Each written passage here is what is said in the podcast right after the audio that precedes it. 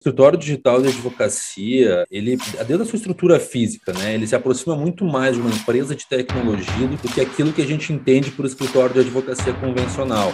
Hoje, para nós aqui, a gente é, para não dizer 100%, a gente é 99,5% digital e meio por cento presencial. Como é que é a sua operação? Como é que funciona o back office, a sua operação jurídica? Você não está somente digitalizando o teu processo de marketing, você não está somente digitalizando o teu processo se colocar no mercado. Você também digitaliza o teu processo comercial, a maneira como você conversa com o cliente, a maneira como, como você faz a manutenção do teu processo com o teu cliente, a maneira como a tua equipe operacional toca os processos, como elas conversam. Você acredita que na advocacia, por ser digital, as pessoas vão querer pagar menos? O cara só quer saber vender, vende, mas ele vende um, vende 10, vende 15, vende 20, chegar uma hora que assim, o mercado vai entender que aquela entrega não é boa vou ser advogada do diabo agora, tá? Existe uma média para esse retorno financeiro, um tempo médio, um valor médio?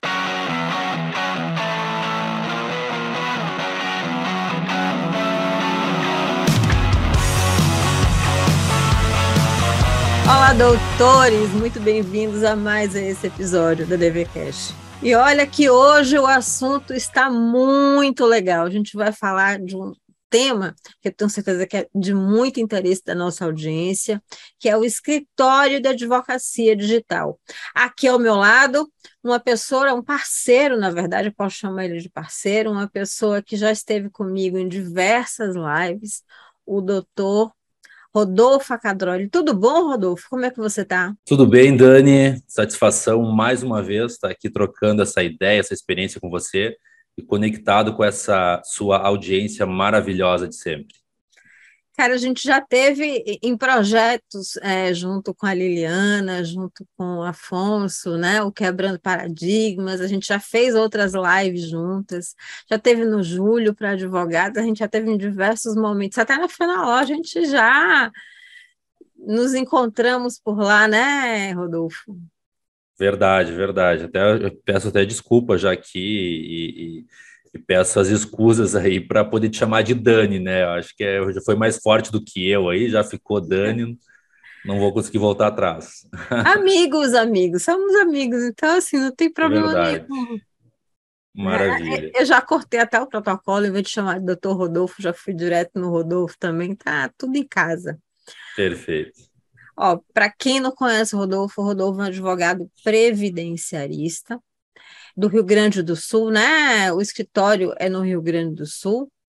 Eu acadoro... Santa Catarina. É, Santa Catarina, né? É, a gente tem no Rio Grande do Sul, mas a, a matriz do digital é Santa Catarina, Florianópolis. A Cadroli Maurani, advogados associados, a da, Rodolfo Cadroli, é advocacia digital. É, Rodolfo ele tem um, um, histórico muito interessante, porque, pelo que eu me lembro, foi um dos primeiros advogados a implantar a, um escritório de advocacia digital e outra com uma prerrogativa ainda de trazer um modelo muito próprio. Para quem está no YouTube, nos vendo no YouTube, é, eu posso até deixar o link né, de outros vídeos que a gente gravou falando um pouco mais desse modelo de negócio do Rodolfo, que é um modelo muito fora da curva bem interessante mesmo. Né? Rodolfo, é, eu quero começar a, a, até por aí também, né? Você que foi um advogado, eu posso, posso lhe chamar de visionário, que viu lá atrás, há muitos anos atrás, a possibilidade de empreender, trazendo para a advocacia uma experiência nova, uma experiência diferente, que na época era o escritório de advocacia, escritório digital. E isso aconteceu muito antes da pandemia, da resolução do CNJ que instituiu o, a justiça 100% digital, isso aconteceu muito antes, né? Você tinha toda uma logística para fazer isso funcionar, para fazer o seu modelo funcionar. Conta para gente aqui como é que você chegou nessa ideia, nesse modelo de negócio e principalmente nesse formato de escritório de advocacia digital. Perfeito, Dani. Uh, é, realmente a gente trabalha né, nesse modelo é, de negócio, nesse modelo de escritório digital de advocacia já desde 2013. E a ideia surgiu porque é, eu venho de família de advogados, o meu pai trabalha com direito previdenciário já desde a década de 70, né? Uh, eu pós-graduei em direito previdenciário, meu sócio também altamente especializado, e a gente é, é, buscou, né? Gostaríamos aí sempre buscou levar a nossa solução para outras regiões do Brasil, né? Outras cidades que a gente tinha diagnosticado que faltava lá um, um serviço na área previdenciária, né? Nós somos altamente especializados com foco no regime geral. Faltava, então, é, um serviço de alta expertise né, em determinadas regiões, e a gente buscando criar essa capilaridade, é, nós pensava em formas né, de colocar isso em prática. A maneira mais convencional e tradicional, obviamente, é sempre foi a abertura de filiais, né? Uh, seria como uh, tradicionalmente se faz, né, para você ganhar essa capilaridade.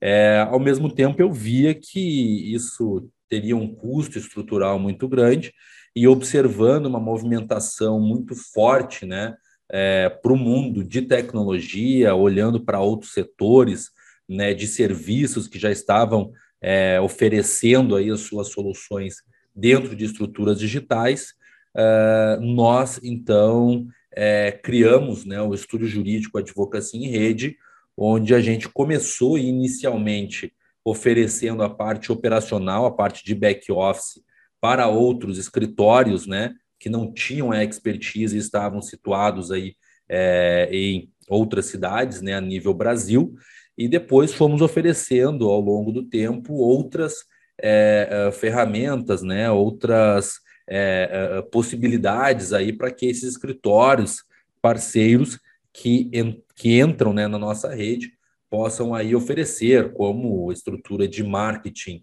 jurídico digital, né, treinamento comercial para fins é, de conversão e fechamento de contrato aí de honorários é, dentro dessa estrutura digital, que é tem suas particularidades, é diferente né, uh, do fechamento, do processo comercial de fechamento de contrato do meio tradicional, né? E enfim, então hoje surgiu né, dessa forma a ideia, e hoje a gente consegue aí é, entregar toda essa estrutura né, de escritório digital para os nossos parceiros.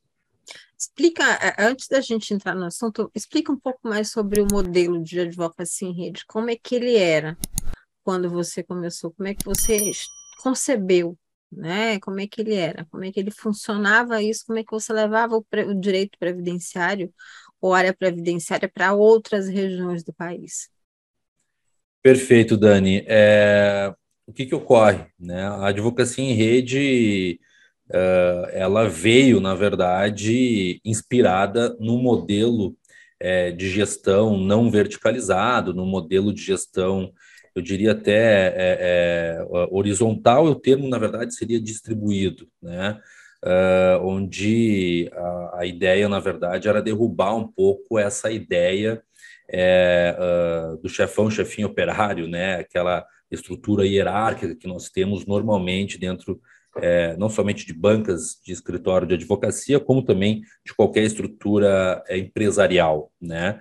Uh, e se falava muito e se fala ainda, né, nessa nesse modelo de gestão é, distribuído, né, onde tem aí princípios, ideias de cooperação, de colaboração, né, uh, e nós buscamos então dessa forma, é, ao invés, né, de trazer para o nosso time é, funcionários, advogados, funcionários, né, enfim, a gente queria, claro que muitas vezes a gente traz, né, mas a gente buscou, na verdade, se conectar com parceiros, né, de forma é, muito distribuída, né? Uh, então, inicialmente, né, essa ideia ela veio, obviamente, uh, dessa, dessa, de, dessa percepção, né? Uh, e nós começamos lá atrás oferecendo somente o back-office. Nós temos um software próprio, né, que não é um software comercializado, que é o Manager Plus, e esse software, ele sempre existiu, logicamente que teve aí outras versões né, ao longo dos anos, mas ele sempre existiu para que nos permitisse aí viabilizar esse, proje esse projeto que nós é, tínhamos é, no sentido de poder administrar os clientes em rede, né? Então a gente começou a ter 3, 5, 8, 10, 15, né? E aí foi aumentando o número de escritórios parceiros, e esse software, o Manager Plus, junto com outras ferramentas tecnológicas, né, uh, nos deram aí todo o suporte para que hoje uh, os nossos parceiros tenham a expertise que a gente tem aí de 40 anos de estrada, de escritório, né, focado no regime geral, né, eles consigam aí ter essa expertise operacional dentro dos seus escritórios, né, graças a esse amparato tecnológico. Legal. Eu vou até é, pular uma pergunta, porque assim, eu 2013, e eu lembro bem desse período, a gente não tinha a tecnologia que a gente tem hoje. É, eu imagino que você teve, teve que transpor diversas barreiras. Na área de marketing, por exemplo, era, digamos assim, era tudo muito mitigado. Era uma ferramenta para isso, uma ferramenta para aquilo, outra ferramenta para aquilo outro. É, hoje em dia a gente percebe que as ferramentas estão se preocupando mais com integração. Antes as coisas não se comunicavam tanto, a gente tinha que dar nosso jeito, né? Então, vou começar do, do, do início. É que tipo de ferramenta, antes da gente chegar, que tipo de ferramenta você utiliza que são necessários para implementar um projeto, né? Nem que seja um núcleo digital no escritório, porque assim, eu também percebo, Rodolfo, que muitos escritórios têm um certo medo de funcionar 100% digital. Alguns querem botar apenas uma perna. Você percebe isso também? Uhum, é, exato. Ah, eu quero só ver se como é que é, vou experimentar, vou ver se dá certo. Mas que tipo de ferramentas, quais as ferramentas que são necessárias para que o escritório possa funcionar 100% ou mesmo, é, digamos assim, ele tem um núcleo lá dentro que funcione com o digital? Perfeito, Dani. É, 2013 era uma realidade completamente diferente, né? O que a gente pode dizer que a gente tinha em 2013 e a gente tem hoje uh, é o próprio Manager, né? Que é uh, o nosso software aí de gestão uh, dos clientes que nós temos aí juntamente com os nossos parceiros, né? Claro, resguardada aí suas devidas evoluções, mas uh, a sua essência continua a mesma, né? Fora isso, mudou muito, né? Uh, desde a parte de atração de cliente, naquela época lá a gente já se preocupava em oferecer estrutura de marketing para o cliente, né? nós fazíamos ações de marketing offline, né? Então, Muitas vezes, quando era uma cidade interessante, eu me deslocava, participava de programas de rádio, né? A gente, enfim, é, uh, fornecia conteúdos ricos para que fossem publicados em jornais físicos, né? É, como era, como a gente conseguia visibilidade lá em 2013. Hoje a gente está 100% imerso dentro do marketing digital. Agora, quando tu me pergunta, Dani, quais as ferramentas necessárias, né? Uh, o que eu posso dizer? Existe, na verdade, aí um aparato né, de, de, de ferramentas. Né? Então, nós temos, é, hoje, dentro do Estúdio Jurídico Advocacia em Rede, a gente oferece para os nossos parceiros né, e advogados que têm interesse em conhecer o nosso projeto, a gente oferece aí quatro, basicamente quatro planos, né? E cada um desses planos ele busca é, se enquadrar dentro de uma necessidade específica daquele advogado, né? Então nós temos escritórios, por exemplo, é, que não tem só o operacional, mas ele tem uma vazão de cliente, né? Por exemplo, escritórios trabalhistas, né? Eles já têm, ah, é um escritório já consolidado na, na região tal, na cidade tal, e ele já tem uma vazão de clientes, né? Então ele não tem uma preocupação em atrair novos clientes, em olhar para novas é, estratégias de marketing, porque ele já está quase dando conta com aquela vazão de cliente que ele tem lá. Então, para esse é, é, é, tipo de parceiro, basicamente, né, a ferramenta mais importante, obviamente, é uh, o, o, o, manager, né, que vai fazer a gestão do, do, do cliente, vai trazer todo o histórico, vai manter o nosso advogado parceiro confortável, né, uh, porque vai estar tá ele ali acompanhando todos os passos com aquele cliente, né. Uh, fora isso, a gente se adentra daí na questão financeira, que eu acho que é interessante a gente ter isso em mente. Né? Então, você precisa ter uma ferramenta financeira que converse uh, com a tua estrutura digital, né? uh, porque não adianta eu oferecer um serviço para um cliente digital ou para um parceiro digital, é, sendo que o pagamento ele ainda é um pouco arcaico, ele ainda não tem uma ferramenta que viabilize isso, né? Então, além disso, a gente já vai para uma outra ferramenta. Nós aqui utilizamos o Asas, né? Que é uma ferramenta uh, focada em serviços, né? Uh, e focada no mundo digital, né? Em uh, serviço para eh, estruturas digitais e nos atende muito bem, assim como o Asas tem outras ferramentas, né? Uh, e nós temos também aqueles outros escritórios, Dani, que necessitam aí é, de atração de cliente, né? Então, para os nossos parceiros, hoje, o que, que a gente acaba oferecendo? A gente acaba oferecendo rede social pronta, blog pronto, é, site pronto, landing page pronta, né? Mas para aquele advogado que está pensando assim, não, eu tô, a minha dor hoje é atrair uh, uh, o cliente no digital, né? E a gente falar de marketing jurídico digital, as ferramentas básicas aí que a gente utiliza, né, é, são ferramentas de marketing, né? Nós temos aí a RD, nós temos a Bitrix 24, nós temos a Builderall, enfim, né, que são basicamente ferramentas que vai permitir para que essa banca, esse advogado aí crie rapidamente páginas de captura, né, que são aquelas páginas que o cliente preenche o formulário e bota quero conversar com o advogado ou quero agendar com o advogado. Uh, nós temos também ferramentas de autoagendamento, né, onde o cliente mesmo agenda um horário para conversar com o especialista. Por trás disso tudo, existe ferramenta de marketing que vai é, alimentando esses potenciais clientes com conteúdos ricos e fortalecendo a marca, né?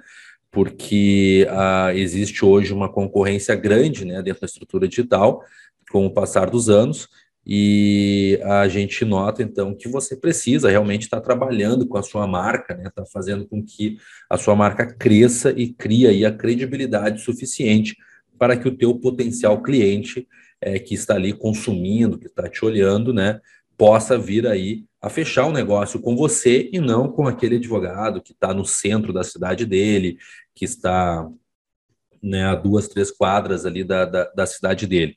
Então, você precisa construir uma autoridade, é, dar uma atenção para essa construção de autoridade muito maior, muito mais, né, do que aqui, aquela banca que opera somente no tradicional, no convencional, né, e trabalha localmente, né. Uh, então, eu diria que seriam essas as ferramentas na parte de marketing, né, focada para isso. Uh, é muito importante que você tenha aí a gestão dos seus leads, né, Dani? Você explica isso melhor do que eu, né? E vindo para tua para o setor comercial, porque assim, basicamente, eu sempre gosto de explicar que a gente tem para nós aqui a jornada do cliente divide basicamente em três, né? Ele nos conhece através do marketing, né? Ele passa depois para a fase do comercial, né? Quando ele solicita o contato com o advogado, assinou o contrato, ele vai para para a fase do, do, do, do, operacional, né, que é o back office. Quando a, a, questão é essa, essa segunda etapa, a parte do comercial, ferramentas a serem utilizadas basicamente é o CRM, né, para você administrar esse contato com esses clientes. Uh, muito importante que, dependendo no começo, de repente, quando você não tem uma vazão maior de clientes, você pode disponibilizar contato direto com o WhatsApp, mas quando você começa a ter uma, uma entrada maior de leads, é interessante você trabalhar aí com a parte de agendamento, né? Então, ferramentas de autoagendamento também são importantes. Legal. Vou voltar um pouquinho só para só a nossa audiência entender um pouco melhor o que é, o que significa, né, o escritório digital. Parece óbvio, que assim, quando a gente fala em advocacia digital, justiça 100% digital, a gente está falando de transcender é, a sua região, a, a geografia, basicamente isso. Agora explica para a gente, de fato, o que é um escritório digital e como é que ele funciona, como é a infraestrutura desse escritório. Perfeito, Dani. Ele, o escritório digital de advocacia, é, é ele foge, na verdade, é, é, dentro da sua estrutura física, né? Ele se aproxima muito mais de uma empresa de tecnologia do que do que aquilo que a gente entende por escritório de advocacia convencional, né? E como você falou anteriormente, ali, muitos escritórios hoje abrem braços né, de tecnologia. Então, nada impede também de você ter a sua estrutura convencional, né? uh, é, com aquelas com muitos papéis, muitas pastas, né, uh, dentro do escritório, uh, e ter também o braço de tecnologia, né, o braço mais digitalizado. Mas, é, de uma maneira geral, é, escritórios digitais de advocacia se aproximam mais que uma empresa de tecnologia. Então, por exemplo, a nossa estrutura hoje se aproxima muito mais, por exemplo, de uma de um Contabilizei, né, que é uma, uma, uma empresa de tecnologia voltada para contabilidade, né, uh, do que, uh, né, porque o que, que acontece? É, quando você passa por um processo de digitalização do seu escritório, é, muitas coisas que antes faziam sentido param de fazer sentido. Você tem uma quebra de paradigma, né? E isso acontece de maneira muito mais clara, muito mais evidente quando você opera, passa a operar 100% nesse formato, né? Hoje, para nós aqui, a gente é, para não dizer 100%, a gente é 99,5% digital e meio por cento presencial, porque, enfim, tem pessoas que acabam nos conhecendo, enfim, né, tem uma localidade próxima e querem, fazem questão de vir conhecer o escritório. E chegam aqui, elas se deparam realmente com um escritório de tecnologia, com pessoas trabalhando né, uh, uh, do lado, em guichês, fazendo reunião né, uh, digital, virtual, né, você não se depara com a, você se depara com uma pessoa pegando os documentos, digitalizando rapidamente, já entregando para a pessoa, porque a gente não segura documento no escritório, né? As pessoas não se deparam com pastas suspensas, né? Que era é, ainda é muito comum, né? Em muitos escritórios, né? Hoje nossas pastas são todas digitais, né? A gente não tem uh, essa questão de segurar a carteira de trabalho, né? Não, não existe isso no nosso escritório hoje. Então ela ela difere muito, ela entra mais para esse mundo de tecnologia, né? Uh, do que aquela ideia que a gente tem dos escritórios convencionais da década de 90, início da década de 2000, do cliente chegar no escritório, né? Ah, tá perfeito, entendi, fechei o contrato, imprimo o contrato, assino o contrato com a, né, assinatura normal, é, bota o contrato no, na pastinha, né, seguro, bota a pastinha no arquivo de aço, muitas vezes, né? Isso para nós já é uma, uma, uma realidade que não existe mais escreve na agenda, né? Hoje a agenda é virtual, a assinatura é eletrônica, né? Então uh, uh, você acaba tendo uma quebra de paradigma muito forte, né? E quando você fala em digitalização, Dani, muitas vezes o advogado novo nesse universo ele acaba imaginando que trata-se de marketing jurídico digital. Né? Você acha que não, o que é o história digital? Você atrai cliente na internet né, acaba tendo essa, esse conceito é, limitado e errado né, do que é um escritório digital de advocacia. Ele é muito mais do que isso. Você não está somente digitalizando o teu processo é, de, de marketing, você não está somente digitalizando é, o teu processo é, de, de, uh, uh, de se colocar no mercado, né? Você também digitaliza o teu processo comercial, a maneira como você conversa com o cliente, a maneira como, como você faz a manutenção do teu processo com o teu cliente, a maneira como você administra o teu serviço de atendimento ao cliente, a maneira como a tua equipe operacional toca os processos, como elas conversam, né? Então é, é todo o escritório que é digitalizado, né? Que vai para um universo digital, um universo de tecnologia, de ferramentas tecnológicas. Não sei se eu consegui responder, Dani. Não, eu, eu, eu entendi. Eu espero que todo mundo tenha entendido, mas também, se não entendeu, pedi para o pessoal deixar perguntas aqui, que depois a gente volta. Uh, Rodolfo, é, você falou um pouco da operação, eu queria entender como é que é a sua operação, como é que funciona o back office, a sua operação jurídica, né? Vamos dizer assim, de escritório digital. Perfeito, Dani. É, diferente de outros escritórios digitais de advocacia, até tradicionais, né, a gente não, não tem uma, uma linha de produção. Né, então, a gente trabalha de forma artesanalmente, né, então a gente manteve essa característica, é, né, que é, é uma, uma, uma, uma, política que foi, era defendida ainda pelo meu pai desde sempre, né, de manter esse trabalho artesanal, né, uh, junto aos clientes, né. Mas vamos lá, vamos falar um pouco do, do, do back-office. Eu até peço desculpa aqui um pouco para a tua audiência, né? se de repente eu estou usando termos que não é muito comum e muito É por isso que eu estou falando da operação, né? Porque assim, quando a gente é... fala da operação, é a mão na massa, é você peticionar, é você Exato. pegar o processo e tocar o processo. Então, vamos falar do que o advogado Perfeito. Entende. É, perfeito. Mas perfeito. dentro de uma Até usar alguns diferente. termos aqui, é, é, é, tão comum para mim que às vezes, enfim, acabo usando termos que de repente pode, pode parecer estranho, mas eu acredito que na, na sua grande maioria vai, vai entender. Como você falou, também ficou disponível para perguntas.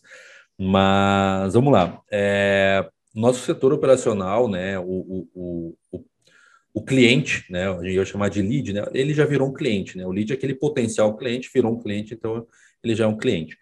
É, ele chega, né, uh, da seguinte forma, o nosso, ele entra através, através do nosso comercial, nós temos aqui advogados fechadores, né, que são focados é, no fechamento de contrato, é, é, o que a gente chama de perfil 2, inclusive no meu curso de advocacia em rede lá, a gente, eu falo bastante sobre esse perfil, né? E existe a passagem de bastão, né? Então vamos lá, um cliente ele fez uma reunião, né, com algum desses é, advogados fechadores, né? Expôs a situação dele, nós identificamos que ele é ele é um cliente em potencial, fechamos um contrato com ele de revisão de aposentadoria, por exemplo, né?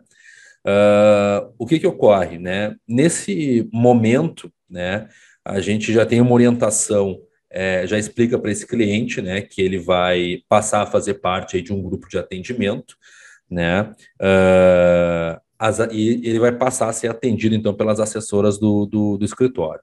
Existe uma assessora que vai fazer ali a coleta de documentos, vai passar toda a informação e orientá-lo, né, referente ao envio dos documentos para o escritório, né, enviada a documentação, estando ok, ela repassa para uma outra assessora que vai fazer a distribuição desse caso.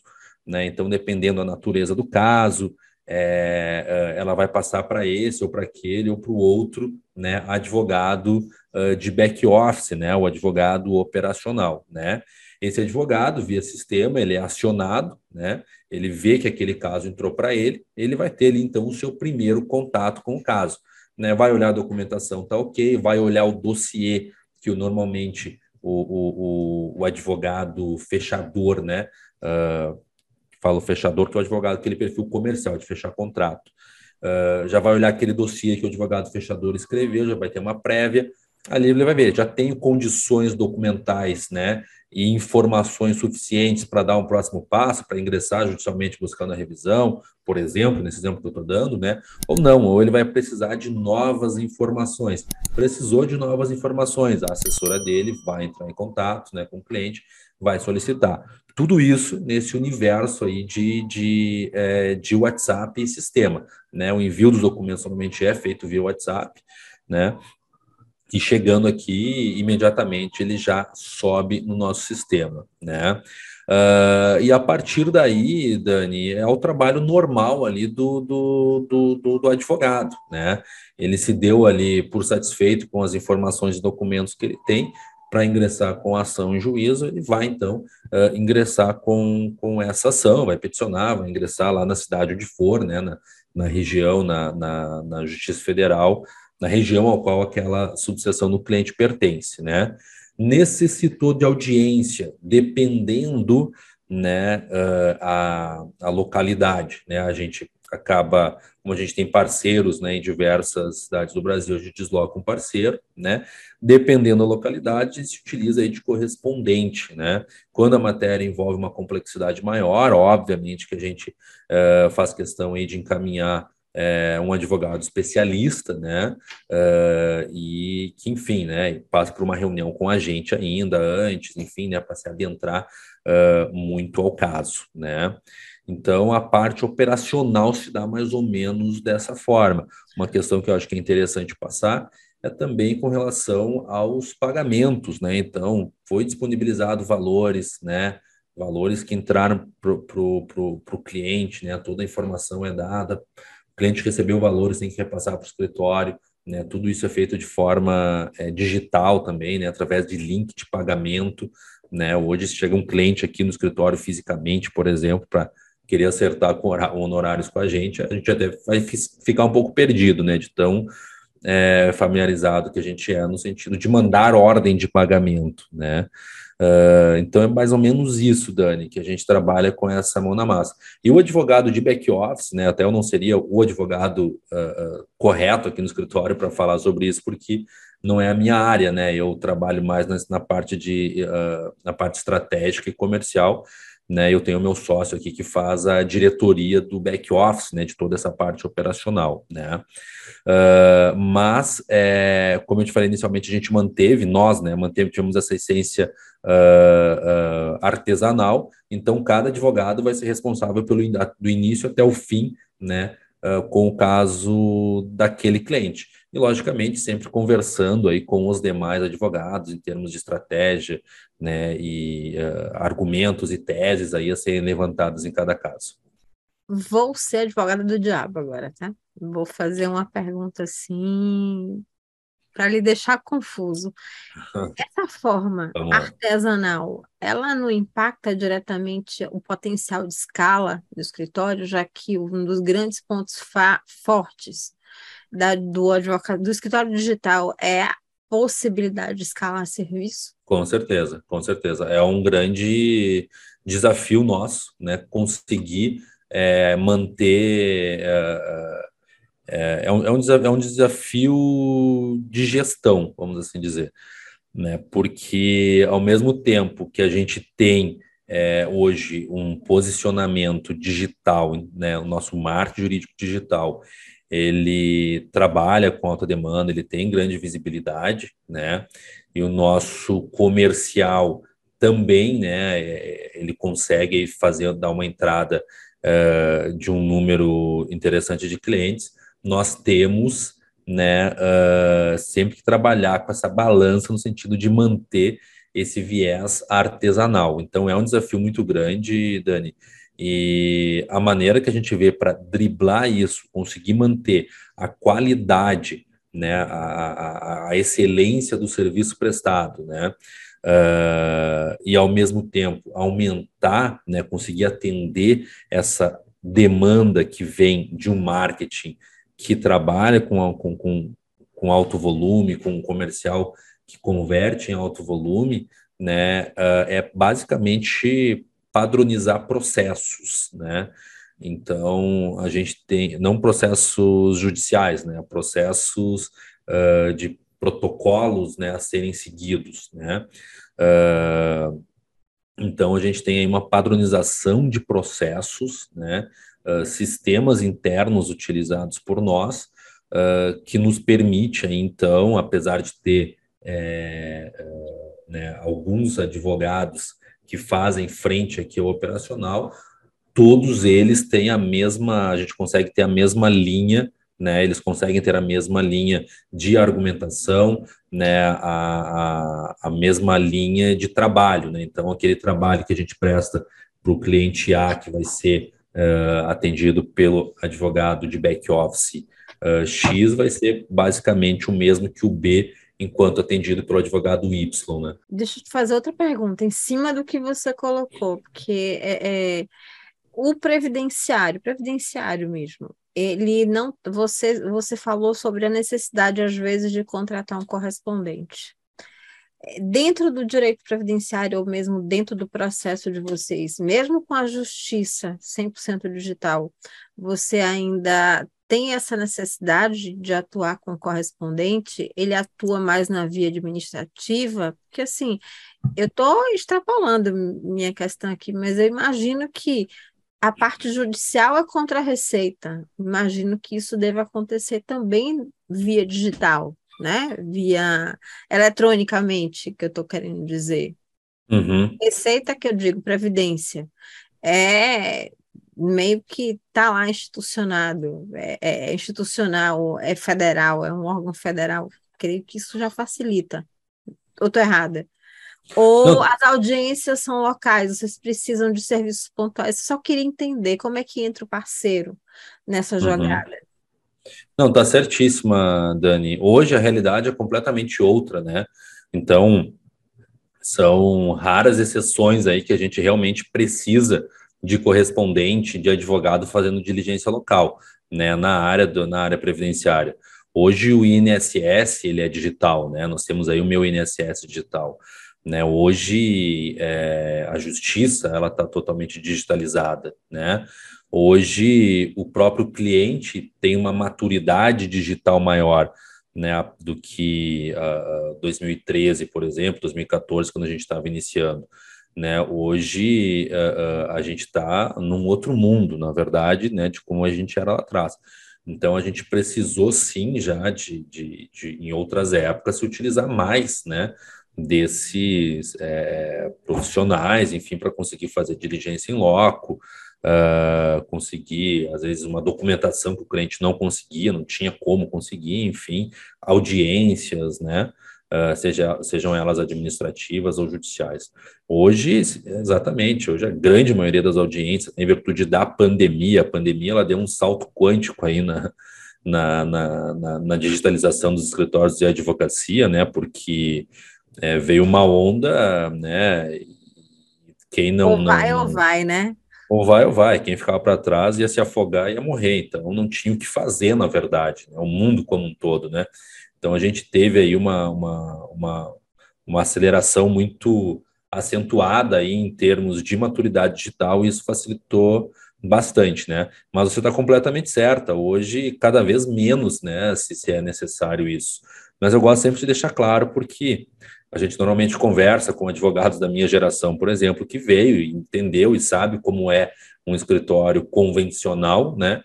E está nessa fase de transição, né? Então, esse tipo de discurso, né? Mostrar que existe também, é, para quando existir essa necessidade, existe aí uh, como você contornar e atender isso de maneira muito tranquila, né? Eu acabo deixando os meus parceiros mais confortáveis, né? Uh, com essa situação. Muito bom. Agora, Rodolfo, a, a, a pessoa de marketing aqui, não, assim, curiosamente, agora quer saber como é que vocês a fazem para atrair clientes com esse modelo. Basicamente, você só utiliza a infraestrutura digital. O cliente, eu lembro de uma época que, assim, os advogados parceiros traziam cliente até você, até porque muitos, eu lembro, é, a gente já conversou sobre isso antes. Muitos não eram especialistas né, na, na área de previdenciário, atuavam em outras áreas, meio que o cliente estava ali, né, a demanda estava ali sobrando e precisava de alguém para executar, ele trazia. Como é que isso, você dispondo dessa infraestrutura de marketing, é, como é que você coloca isso para o mercado e como é que você de fato atrai cliente? Para você e delega também para um outro escritório fazer o comercial ou acompanhar uhum. o cliente. Eu queria entender um pouco mais esse meio campo. Perfeito, Dani. A gente tem algumas formas de aquisição de cliente, né? Então, é, desde a forma mais convencional, né, o, o, o, boca a boca, né, pessoas que residem perto dos escritórios físicos nossos, né, uh, a forma de aquisição de parceiros continua, né, nós temos hoje parceiros que é, a aquisição de cliente dele se dá somente né, pela, pela indicação local que ele tem, por estar um bom tempo naquela cidade, já tornou um nome conhecido, enfim, né? É, continuamos né, com essa forma de aquisição. Temos outras formas, uma outra forma de aquisição, é, a, a, normal, a convencional nossa, que na verdade é através é, da estrutura digital, de marketing jurídico digital, né? E aí a gente entra num universo né, totalmente próprio disso, né? Aí a gente fala de rede social, a gente fala de blog, a gente fala é, de AdWords, né? A gente uh, fala de inbound, a gente fala né, de, de muitas ferramentas, muitas estratégias aí, né? Que, que funcionam, né? E consegue aí uh, fazer com que a gente consiga adquirir clientes dessa forma, né? A outra forma de aquisição de cliente também, Dani, é através de digitais influencers, né? Então a gente tem profissionais, advogados que hoje se tornaram mais digitais influencers do que do que propriamente advogados, né? Mas eles são, eles propagam conteúdo rico de voltado ao mundo do direito, né? Eles têm ali então uma demanda, pessoas, né, que eles não conseguem atender. Então a gente entra com toda a nossa estrutura digital para conseguir atender essa demanda. É uma outra forma uh, uh, de aquisição de cliente que a gente tem, tá? Então, seria basicamente isso. A gente mantém as maneiras mais convencionais de aquisição de cliente, porém não nos inclinamos, não é, uh, concedemos mais tanta energia para isso, né? Uma vez, por exemplo, para você é, entrevista em rádio, é, artigo em jornal local, artigo, jornal de, de, de, folha, né, de uh, impresso, uh, isso tudo era muito importante para você. Eram estratégias né, básicas ali, você está presente em sindicatos, está presente em órgãos de classe, enfim, para você ter essas formas de aquisição. Hoje a gente se inclina, né, os nossos esforços, os nossos olhares, é basicamente para o marketing jurídico digital. Não, para quem é advogado local, quem atua localmente, esses instrumentos continuam fazendo sentido, as estratégias continuam fazendo sentido. Mas quando você perpassa né, a territória, a territória, ai, não sai a palavra. Territorialidade, olha. É, quando você perpassa o seu território, diga, essas estratégias acabam ficando menores porque e o lead também sai mais caro, porque você desempenha um tempo muito grande para essas atividades, e de repente você está suprimindo e começa a abrir mão ou intercalar com as ações que traz mais eficiência. Entendo você. E agora eu preciso fazer uma pergunta, né? Curios, de curiosidade. Vem cá, como é que é essa infraestrutura de custo? Como é que funciona? Quanto custa um escritório 100% digital? Conta aqui para gente. É, Dani, o que, que acontece? O, a, existe uma falsa ideia também, né, que você é, ter um escritório digital é barato, né? Uh, assim, ó, de repente, ele pode até ser barato quando você está começando, sabe? Assim como é muito barato também você ter um escritório físico tradicional com uma estrutura mais enxuta, mais limitada, né? Uh, a diferença de um escritório digital é que uh, em, no momento que você vai crescendo, né, outras uh, necessidades vão aparecendo, né, e essas necessidades, elas não são necessidades é, de estrutura física, né, elas são necessidades de estruturas digitais, né, então, hoje nós temos é, é, ferramentas, por exemplo, né, que custam aí R$ 1.500 por mês, né, e que ela faz parte, na verdade, de todo aparato, né? Então, assim, ah, na medida que vai crescendo o teu escritório, a tua estrutura digital vai aumentando e os teus custos vão aumentando também. Então, no escritório digital, às vezes você vai olhar a estrutura física e vai achar, não, é um escritório enxuto, mas o investimento dele está 85%, 90% alocado em estrutura digital, que é o que faz mais sentido para ele, né? Uh, por exemplo, se eu começo a ter uma vazão de clientes, né, que eu faço aí aquisição por meio de estrutura digital, é, eu começo a necessitar de um servidor para segurar o meu blog, para o meu blog não, não, não, não, não cair, né? Eu preciso de ter, eu preciso ter uma estrutura maior para que eu possa responder comentários das minhas redes, eu preciso ter uma estrutura maior é, para manter né, é, é, é, essa vazão de cliente que está entrando. Então, eu vou ter que ter um sistema de autoagendamento eficaz, eu vou ter que desenvolver sistemas, às vezes, para focar num determinado ponto ali que está que tá atrapalhando o meu processo de jornada de cliente, né? E quando a gente compara com o escritório tradicional, nossa, eu comecei a ter vazão de cliente, eu pensava o quê? Eu preciso de um escritório maior, né? Eu vou precisar de mais profissional, o profissional, como vai atender fisicamente o cliente, ele tem que ter uma sala boa, então tem que ter aquela sala, né, com, com mesas na frente, enfim, né? Ah, começou a ter vazão de aumentar o número de clientes, vou ter que ter uma sala de espera maior, né? e você acaba em crescendo estruturalmente. Né? No digital é um pouco diferente, você pode ficar do mesmo tamanho por um bom tempo né? e crescer e atender esse aumento de demanda é, é, digitalmente, né? Então, assim, uh, Dani, é muito variável, tá? Essa, essa questão uh, do custo, né? Mas eu diria assim, uh, para quem está começando do zero e quer dar os primeiros passos no digital, né? Eu eu colocaria assim pelo menos uma é, vamos pensar aqui né um plano básico de uma de uma de uma ferramenta de marketing né 400 reais né um, um falando aqui de um RD de um Bitrix né uh, né 400 reais por mês é, essa pessoa mesmo que vai, vai fazer o conteúdo, então ela não vai ter um copywriter, não vai ter um jornalista para escrever os conteúdos dela, né? Então Mas tem conseguir... ads também, né? Mas tem ads também. Vai né? ter o ads também, então ela vai precisar de um gestor de tráfego, né? Porque no começo ela pode ela mesma se aventurar ali, né? Mas com o tempo você vai precisar, se ela não adquiriu essa habilidade, ela vai precisar ter o gestor de tráfego, né? Uh, então, assim, Dani, é, um escritório bem consolidado, assim, né, que consiga já atender é, um fluxo de, de, de cliente, né, eu colocaria aí na casa de 20 mil reais, assim, sabe?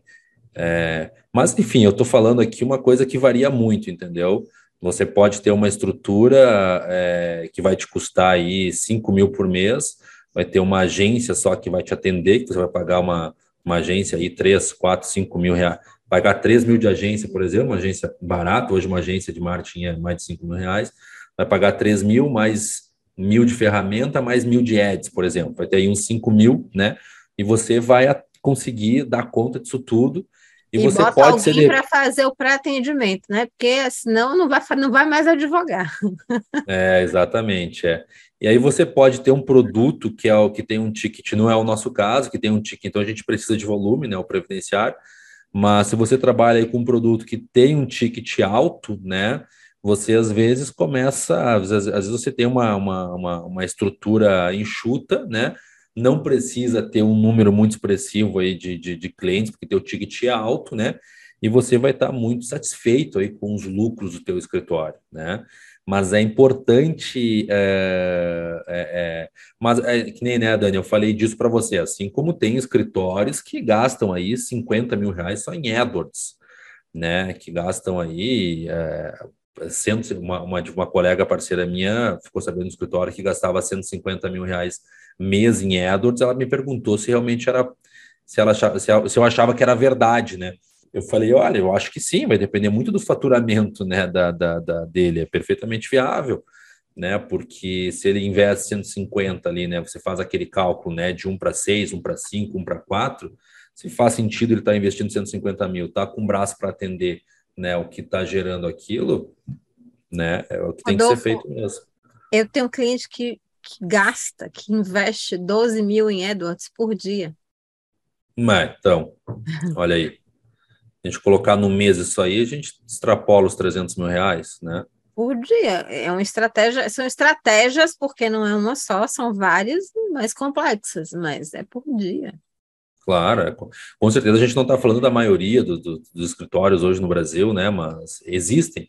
Então, quando me pergunta o custo, é muito relativo, sabe, Daniel? É você sai aí do de, de, de, como eu falei aí de, mas se vai, se fosse para colocar um, para você ter uma estrutura já otimizada, né, e colocar um piso assim, né, eu colocaria é, uns uns quatro mil reais pelo menos, sabe, para um para você ter um AdWords ainda um AdWords discreto, né.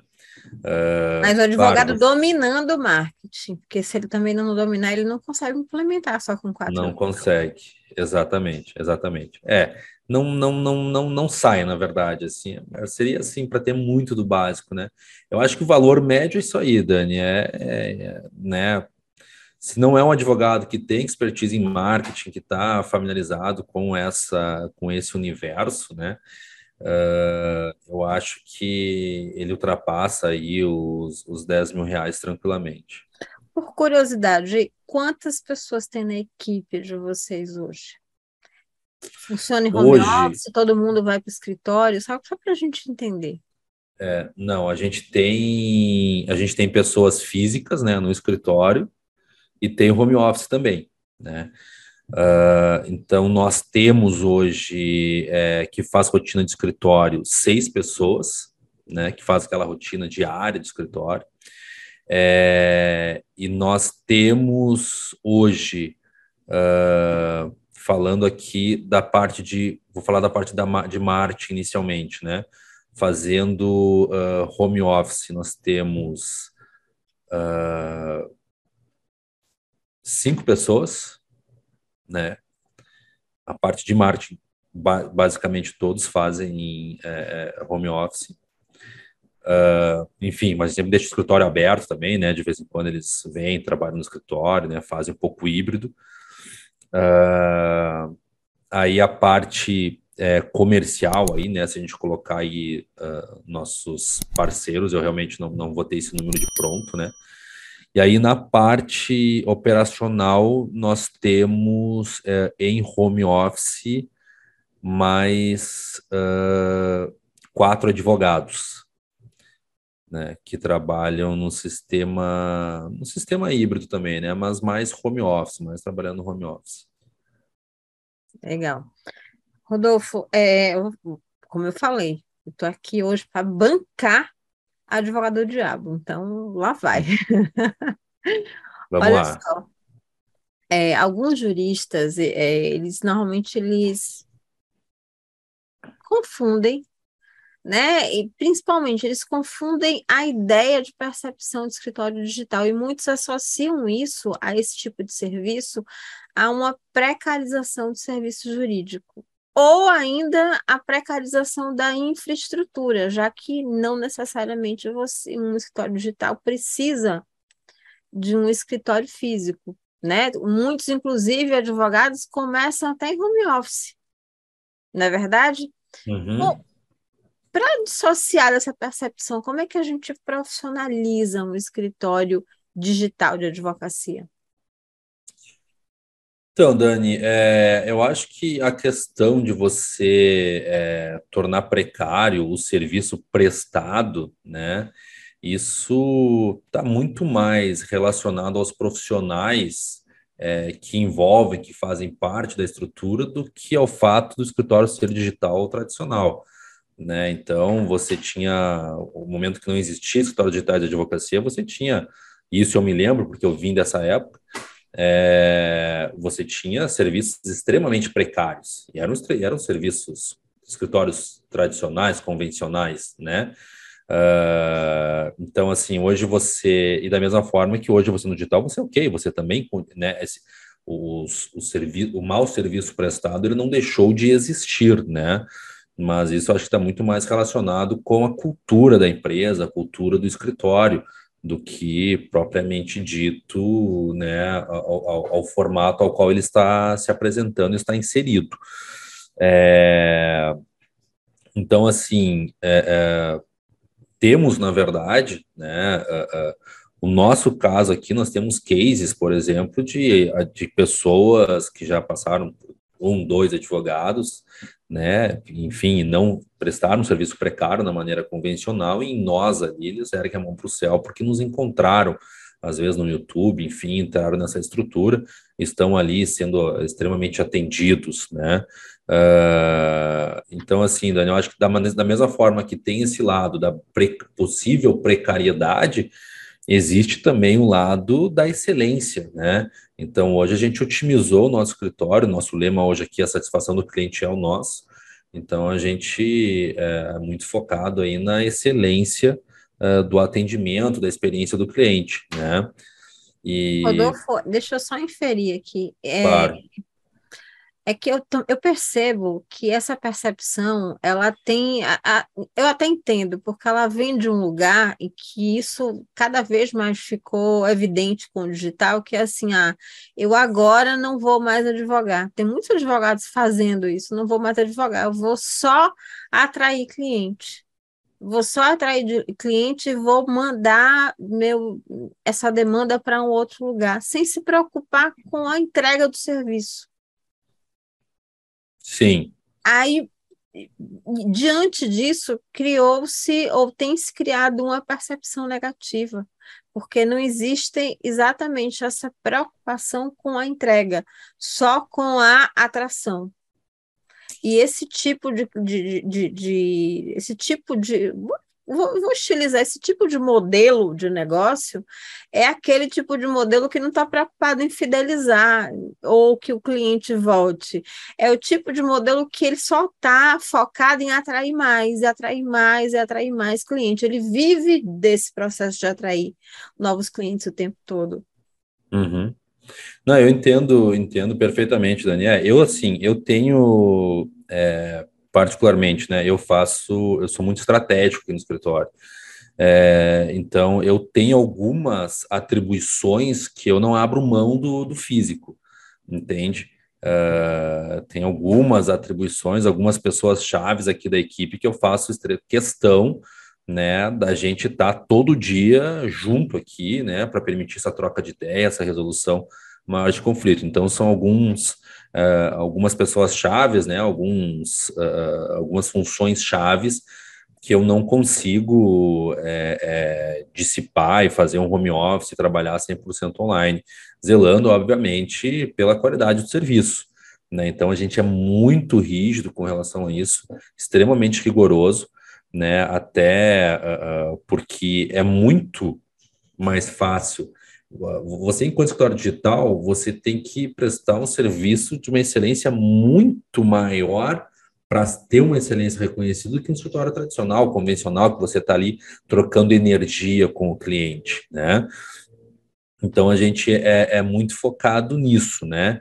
Uh, e com relação a esse modelo que você que você me traz, é, Dani, pela minha experiência, pela nossa experiência aqui, é, o que eu posso dizer? É dias contados, tá? Eu, particularmente, não acredito. Eu acho que o, o, o a sabedoria do mercado por si só, é, ele vai acabar é, uh, né, escanteando isso, ou de repente é um advogado fechador que ele vai atrair, mas ele vai ver que ele vai ter uma capacidade maior de atrair aquele tipo de cliente e ele vai atrair aquele tipo de cliente porque ele está conectado aí com, a, com o advogado operacional que dá uma, uma, uma segurança jurídica muito grande para ele, né? Eu, eu, por exemplo, eu a vida toda me perguntam, né, por que, que eu não abri em outras áreas o, o, o, o, o estudo jurídico Advocacia em Rede, né? Porque eu não criei aqui um background de, de, de escritórios. Um, porque o previdenciário sempre me deu a, a né, o movimento, sempre foi o, atendeu ali o que eu estava buscando, é, e sempre me deixou numa posição muito segura. Né? Então, eu acho que se você não tem, é, é, é, se você fecha, mas você não tem confiança, não se preocupa com a qualidade da entrega, né? Isso, eu acho que o mercado ele vai por si só é, é, é te colocar no teu lugar, entende? Porque é a mesma coisa pensar num carro, né? Pô, o cara só quer saber vender, vende, vender, mas o carro é, é, aquela marca de carro é ruim, né? aquela marca bem ruim, né? Mas ele vende um, vende 10, vende 15, vende 20 carros, mas vai chegar uma hora que ele assim, cara, esse carro não é bom. Sabe, o mercado vai entender, né, que aquela entrega não é boa. Entendi. Você falou em energia, então eu preciso fazer essa pergunta para você. É possível estabelecer uma conexão, até um relacionamento mais humano, mais próximo do cliente nesse modelo digital? É possível, mas você nunca vai é, substituir o presencial, tá? Isso, apesar de eu ser um idealizador aí do, do, do, do escritório digital de advocacia no Brasil, enfim, né? E, e defender isso, porque é hoje o meu, meu modelo digital, eu preciso ser franco nesse sentido, tá? Então não muda. Né, o calor humano ali não, não, não substitui. Você tem formas de quebrar isso, né? Quais são essas formas? É, ferramentas, né? De repente, um vídeo, o telefone, uh, técnicas de negociação, né? De criar reciprocidade, de criar um rapport, de criar uma proximidade, né? Uh, técnicas de, de, de não somente de negociação, mas de conversação, né? Para você criar essa uma, uma, uma empatia maior com o cliente e conseguir é, quebrar né, essa frieza uh, que existe naturalmente é, nessa distância né, digital. Mas você, então, é isso, né? Você tem ferramentas, tem formas de amenizar, mas substituir não substitui, ao meu ver. É, você sabe que os, os escritórios de contabilidade, não, não vou fazer aproximação porque isso aconteceu, e tem acontecido, os escritórios de contabilidade, quando foram para o digital, e hoje em dia você já, já tem escritório de, de contabilidade funcionando 100% digital, ele perdeu, digamos assim, a percepção com relação ao valor do serviço, ao valor do honorário profissional diante do mercado. Você tem percebido isso? Você acredita que na advocacia aconteça também esse movimento? Ou seja, as pessoas, é, por ser digital, as pessoas vão querer pagar menos? Eu acho que sim, tá, Dani? É, infelizmente, né? Mas eu não atribuo isso. É, eu atribuo isso mais. É, inclusive, teve um estudo que chegou a mim aí um tempo atrás. Ele estava um pouco desatualizado, até por isso que eu não, não me apeguei muito. Mas, enfim, o brasileiro, ele ainda procura preço na internet, né? Então, tanto não somente com produto, mas também com serviço, né? Então, eu acho que isso é muito mais uma característica do consumidor, do cliente, né, uh, do que da própria banca. Então, é, vai da banca entender isso, né, uh, saber que, na sua grande maioria, realmente, o, o consumidor, o cliente, ele está é, buscando preço na internet, né, uh, e vai de você agregar né, valor suficiente para que você consiga minimizar né, essa distância é, que, pode, que pode existir. É, gostei da, gostei da resposta, foi bem objetiva. Não, porque é, é, é, é um movimento do cliente mesmo, essa percepção é dele de ainda não entender o digital e até achar que, exatamente por não ter a pessoalidade, porque ele não vê todo momento, não sei se você me entende, não está uhum. próximo, então ex existe a tentação de querer derrubar esse honorário. É importante o advogado também estar tá ligado nisso. É. Rodolfo. É, existe. Pode falar. Desculpa, Dani, desculpa, não é abrir um falar. aqui. Né? É, existe uma tendência muito grande de você entregar um trabalho né, é, com um valor maior por um preço menor, né, comparando com um escritório convencional, entende? Então, o nosso trabalho hoje tem um, um trabalho, um, um, valor, um, um, alto valor agregado, né? Uhum. Mas é uma venda complexa, né? E você tem que trabalhar com o preço, porque você também não adianta bater o o pé de uma maneira tal, né, impor o teu preço e o mercado não aceitar isso. Né? É muito bonito você chegar aqui e dizer, não, se o teu trabalho custa isso, a tua hora custa isso, você tem que cobrar isso e ponto final. Né? Mas você tem que ver se o mercado vai te, vai te deixar jogar dessa forma ou não, né? É, eu percebo que muitos advogados também não têm essa percepção. É aquela ideia moada de, de assim, ah, eu tenho a tabela da OAB, então, vou botar ela ferro a fogo, vou, vou usar ela ferro e a fogo e vou ignorar completamente o mercado. E aí não dá muito certo, essa equação não fecha, né? Não, infelizmente não. Rodolfo, é, vamos imaginar que um advogado está super interessado em, em estruturar seu, seu escritório ou mesmo ter um núcleo digital. Por onde começar? Quais são os primeiros passos? Então, Dani, é, eu vou aproveitar a sua pergunta é para a gente vai ouvir quem estiver assistindo no YouTube, né? A gente eu vou disponibilizar aqui. A gente está com um processo de seleção para novos parceiros aí, advogados, né, que queiram integrar o nosso time. Uh, a gente está com o processo de seleção em aberto, né? Então eu vou disponibilizar. Acho que vai ficar na descrição, né, Dani? Vai, eu boto na descrição do vídeo. Perfeito, né? Quem tiver interesse pode é, é, clicar ali e participar do processo seletivo, né? Uh, mas, bom, a tua pergunta foi qual, como começar, certo? Certo. Por onde? Começar. Perfeito.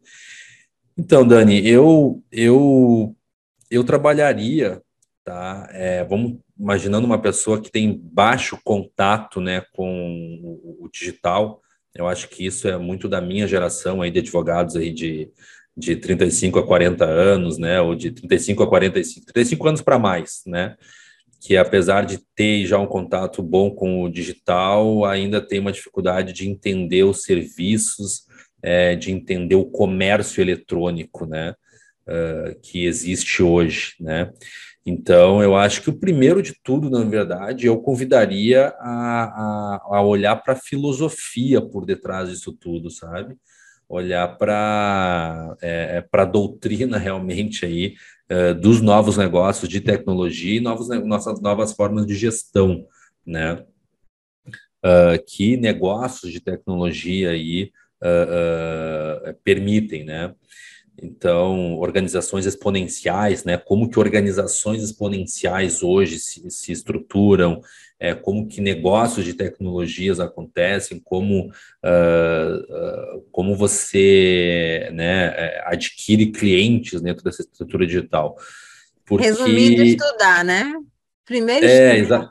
É, porque assim, eu acho que é importante você ter um pano de fundo, ter uma, uma de tudo que está acontecendo, porque senão a gente vai falar de questões muito pontuais, entende? Vai falar assim, puxa, ah, começa com marketing jurídico digital, porque nenhum negócio sobrevive sem cliente, você precisa de cliente, né? Ok, né? Se Aí tiver um modelo de negócio adequado, você não consegue também atrair cliente. Por mais que você invista em marketing, você atrai, mas não converte. Exatamente. É, o mais importante é, é, é, você entender a cultura do, do teu escritório, do teu negócio, da tua advocacia, né? Uh, e estar tá preparado para isso. Mas, é, porque é aquela história, como você falou, né, Dani? Vai lá, a pessoa, beleza, vou focar 100% no Instagram, vou postar vídeo todo dia, é, vou, né, vou bombar no marketing. As, você, se você não tem uma estrutura é, né, de pano de fundo, uma estrutura digital, para você conseguir dar o devido direcionamento estratégico para essa audiência é, e ter uma estratégia definida também para você ter uma, um, um, percentual de conversão que justifique aquele esforço que você está fazendo, você vai, vai, vai, vai, vai virar, vai ser um advogado de vitrine, né? Vai, vai aparecer para bastante gente, mas né, o teu escritório não vai crescer, o teu bolso não vai, não, não, não vai encher, você não vai converter isso em resultado, eu digo, né? Não é o escritório próspero, né? É o que a gente chama de escritório de Instagram. É isso aí, é, é entender que é muito mais do que marketing, do que, do que rede social, né? É entender que existe processo comercial, que existe processo operacional, é, digitais, né? Gestão, Gestão exatamente. Gestão é, é, a base de tudo, né? Não, é, é, é, e assim, eu converso muito, você sabe, eu converso muito com os advogados, principalmente quando está naquela fase que, assim, quando a pessoa começa no digital, a estrela brilha quando, quando o pessoal fala em balde. Só que em balde não é um serviço de entrada. A pessoa precisa ter uma certa maturidade para conhecer o lead, para trabalhar com o lead, para se relacionar com ele, para fechar. Você precisa de uma certa maturidade e até de uma infraestrutura de fechamento que você encontrou no seu modelo de negócio. Você tem os parceiros para fechar, você tem um fechador, mas nem todo mundo está preparado. Tem advogados que, digamos assim, ele chuta para o gol e ele também é o goleiro, ele vai lá e defende. E fica, fica complicado essa relação, porque marketing vai atrair, mas alguém vai ter que fazer essa ponte para fechar. Exatamente. E se você não tiver essa estrutura, estrutura inclusive mais profissional de fechamento, e tiver muita cabeça fria, ser um bom negociador, a tendência é que você não feche esse contrato tão bem quanto você imaginava. Sem sombra de dúvida. E aí vem uma, uma pergunta que eu preciso perguntar, né? Eu preciso realmente. Eu vou tentar aqui puxar de Rodolfo, porque assim, você é um escritório de previdenciário, certo? Uhum. Como esse modelo? Porque a gente está falando de um modelo de previdenciário que normalmente a maioria dos serviços vocês recebem os honorários no final do serviço. Ou estou errada?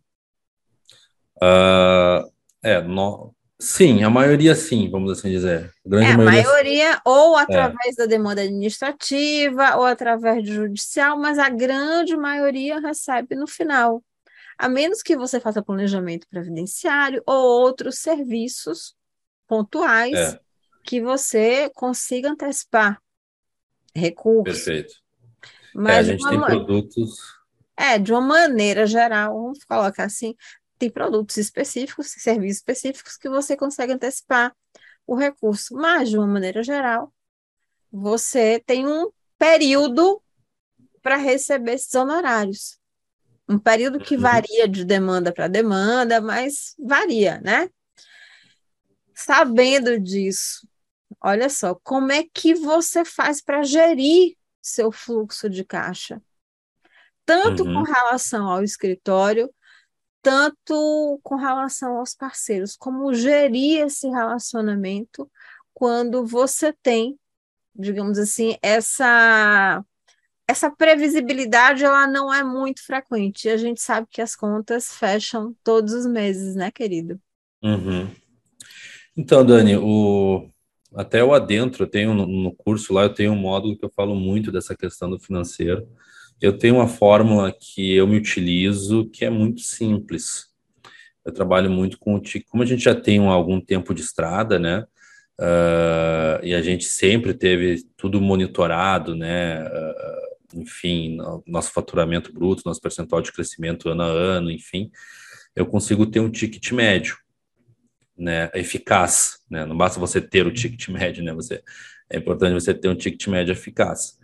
Então, hoje eu consigo ter uma ideia do que, que representa para o escritório cada cliente que entra. Né? Então, mesmo que seja um cliente, eu consigo ter uma média né, que me dá uma, uma, uma, uma projeção, me deixa tranquilo, uh, ou não, ou preocupado.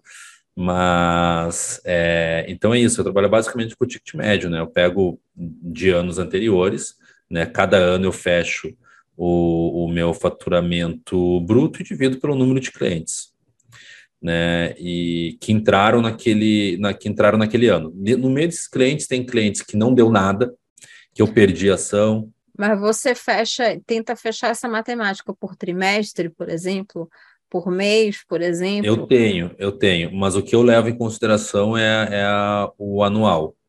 Uhum. Né? Eu tenho, eu tenho trimestral, né? Se você quer ter uma, quer tirar a FEB num curto espaço de tempo, saber como é que está o teu trimestre comparado com o trimestre passado, né? Você pode fazer isso, né? É, é, esse contingente, esse período ali é o que eu me utilizo. Eu gosto do ano, por quê? Porque ele pega um período maior, né? Uh, e como eu tenho isso monitorado já há alguns bons anos, então isso me dá uma, uma é, uh, ele, ele é mais eficaz, né? O, o, o, meu ticket ele representa mais a realidade, né? E claro, fundo de reserva, né? A gente sempre tem um, um, um fundo de reserva, a gente consegue, né? Já entrando na parte financeira do escritório, né? Hoje a gente tem tudo contabilizado, né? Os nossos gastos, as nossas expectativas de investimento, né? Se ocorrer isso ou aquilo, né? Uh, e a gente está sempre, nosso fundo de reserva, ele está sempre andando para que a gente não seja né, pegado de surpresa, né? Mas claro que isso também vem com o tempo, né, Dani? É, é, meio complicado você falar isso para um, um advogado aí que se formou esse ano, tem pouco tempo de formado, né? Tem pouco tempo de estrada, né? Aí realmente a, a situação é um pouquinho mais uh, delicada e é um desafio que ele vai ter que passar, né? Se utilizar aí de dos meios aí que cabem a ele para passar por esse desafio, uh, porque é aquela história, a gente sabe, né? Tem casos, da minha área aqui, por exemplo, tem inclusive gurus aí do, do planejamento previdenciário que vendem, né, e conseguem vender muito, tem uma comunicação muito boa, muito assertiva, e faturam muito bem, né? Só com planejamento no, previdenciário. No curto prazo, vocês estão falando. No curto prazo, exatamente. Então, quer dizer, virou o ano ali, puxa, ele vendeu, ele, ele cobra lá dois mil reais no planejamento previdenciário, né? Então, ele sabe que né, virou mês ali, ele está com, com um valor bom, né? Ou outro que cobra menos, mas tem um volume maior, enfim né? Aquele trabalho mais, uh, mais consultivo, vamos assim dizer, né? Mas a gente sabe que na sua grande maioria não é assim, né? Existe isso aí, que é, né? Existe esses, esses profissionais que conseguiram alcançar esse nível de excelência, mas eles estão é, no, no, no, lá no, quase que num conto de fadas para a grande maioria, né? A gente sabe que na realidade isso é não, não, não é fácil você alcançar isso, né? E que a advocacia normalmente ela principalmente quem, quem trabalha para da minha área especificamente, né, você acaba se inclinando para o contencioso e o retorno, o grosso maior, ele vai ser aí a médio e longo prazo, né? Você não foge disso. É questão de modelo de negócio também. Quando a gente para para pensar, a questão do próprio modelo de negócio, porque no geral, quando a gente está falando da sua área específica de previdência, é, regime geral, é, ele está associado, estou falando de geração de lucratividade, ele está associado à questão da geração de volume. volume Normalmente. É. é. volume, ele traz a rentabilidade, porque você começa a faturar mesmo com o tempo, lógico, que tem uma janela aí de, de, de entrada de clientes, mas com o tempo você tem uma, digamos, até previsível, um fechamento de contrato previsível e uhum. tentar, uhum. é, digamos assim, enxugar no máximo possível essas despesas. Tentar enxugar o máximo para você conseguir conquistar e gerir essa previsibilidade. Rodolfo, Exatamente. É, você falou do jovem advogado, então eu preciso pegar essa deixa, porque assim, cada vez mais a gente percebe o mercado, principalmente o jovem, muito ansioso com muita fome de resultado. Né? Você já deve ter sentido isso também. Na sua experiência, existe uma média para esse retorno financeiro, um tempo médio, um valor médio para esse retorno financeiro? É muito relativo, Dani. Eu acho que eu, eu atrelo, né? Uh, eu, eu, eu, eu acredito que o advogado iniciante, quanto antes ele entender é, onde ele faz a diferença, né, e se jogar de cabeça ali, é, antes ele vai ter o retorno, sabe? É, eu, como eu trabalho com advocacia em rede, eu procuro muito olhar para isso, né? Olhar, ver qual que é o advogado que tem mais perfil operacional, mais perfil de fechamento, né? Mais perfil de atração de cliente, mais perfil comercial, né? Então, eu acho que uh, o quanto antes ele entender onde ele faz a diferença, é, maior uh, as chances dele aí ter né, esse, esse conforto financeiro uh, mais rapidamente, tá? Mas, assim, de maneira geral, como, como eu te falo, né, Dani, eu converso com você olhando para o mundo da advocacia, através das minhas lentes e através das lentes aí das minha, da, da, minha rede de parceiros, né? Que a gente troca muita, muita, muita experiência, né? A gente faz reuniões semanais aqui com escritórios parceiros, né? Para alinhamento de estratégia, saber como está a demanda, o que o cliente está falando, como é que está sendo fechado, quais são os desafios, o que, você está fazendo para contornar os desafios. Nessa troca de experiência, a gente a gente aprende muito, né? Cada um aprende, né? Com essa troca de experiência. É, então, são através dessas, dessas lentes que eu olho. Então, eu acho que na sua grande maioria aí, realmente, é, é, aquele conforto maior aí, ele vem no médio prazo, tá?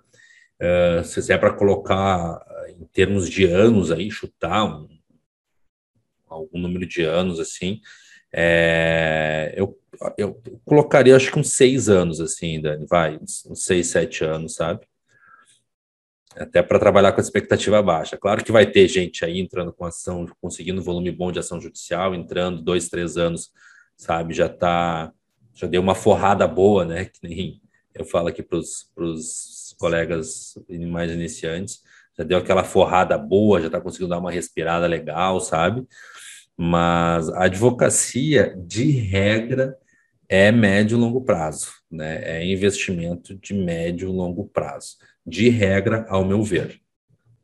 Perfeito, Rodolfo. Eu, infelizmente, a gente está chegando no final.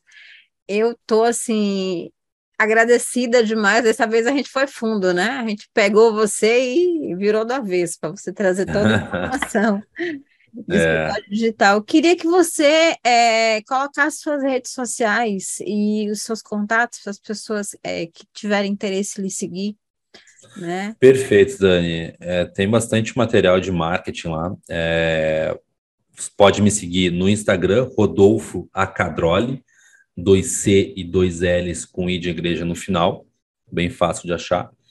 É, no YouTube a gente tem o canal do escritório, a Cadroli e Maruane Advogados Associados, né?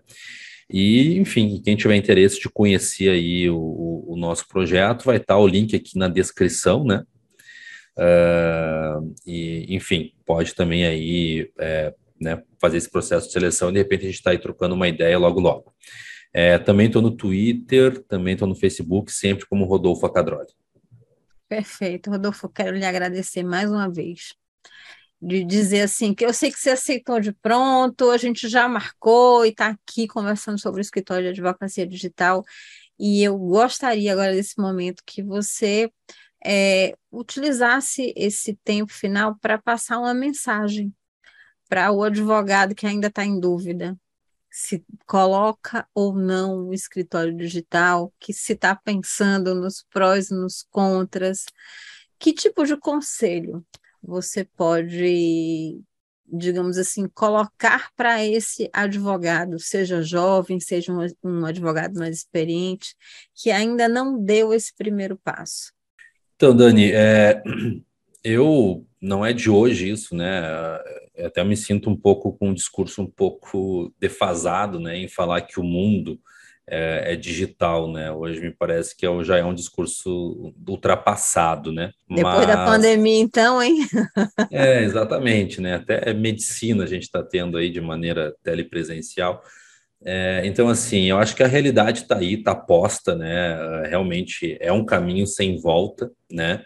Uh, o que vai diferenciar hoje, na minha percepção, né, um escritório do outro, uh, é, além, obviamente, que nunca vai sair de moda, é a qualidade do serviço, mas vai se dar muita vazão também à criatividade, né, porque cada vez mais o marketing digital está virando uma commodity, né, e então a criatividade eu acho que ela é uma arma uh, estratégica, né, que é, recai aí para alguns profissionais. É, a multidisciplinaridade, né? Você parar de conversar somente com advogados, né? Vai conversar com, com galera do marketing, vai conversar com designer UX, vai conversar com gestor de tráfego, vai entender o que é SEO, vai entender as políticas de entrega de, de Google, de Facebook, vai entender uh, como que funciona a cultura dessas empresas de tecnologia que mandam no mundo tecnológico hoje, né? E eu acho que é um caminho sem volta, né? Você querer se fechar para isso, é, você está remando contra a maré, literalmente, né? E, e, eu acho que vai chegar uma hora que cada um vai ter que dar um jump, sabe, Dani? Vai ter que vai ter que se atirar, né? Eu falo isso olhando para minha para minha história, né? Eu chegou um momento que eu tive que me atirar, que eu tive que botar dinheiro no, no, no botar dinheiro para rodar estrutura sem saber se eu ia ter o retorno daquilo, mas a única forma de eu saber era realmente botando, sabe? Era, é, vai chegar uma hora aí você vai ter que dar o pulo, né, para saber se a, se a água é quente ou não, para saber se lá embaixo tem tem tubarão ou tem um pote de ouro, não adianta. É, não dá para brincar, né, de ser advogado ou de ser empreendedor, ou vai ou vai. É, exatamente. Rodolfo, mais uma vez eu quero lhe agradecer, quero dizer para nossa audiência que o ADV Cash, ele vai ao ar no YouTube sempre aos sábados, às 15h45 da tarde, modo estreia.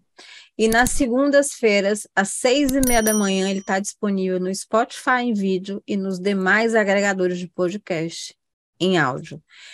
E dizer também à nossa audiência que ela pode, inclusive, sugerir palestrantes, surgir, suge, é, sugerir conferências, sugerir temas. A gente tem uma página que você pode entrar, preencher o questionário, e, é a, e o link é advogadoempreendedor.com barra. Então, se você tiver curiosidade a respeito de um tema relacionado ao mercado de gestão, mercado jurídico, Manda para a gente tema, palestrante, sugestão de palestrante, que a gente acata, né? A gente vai procurar os meios necessários para trazer esse tema até você. E agradecer aqui o meu convidado, agradecer a você que está com a gente aqui na DVCast até o final. E a gente se vê no próximo episódio do DVCast. Abraço grande e até lá. Tchau. Grande abraço, de bom.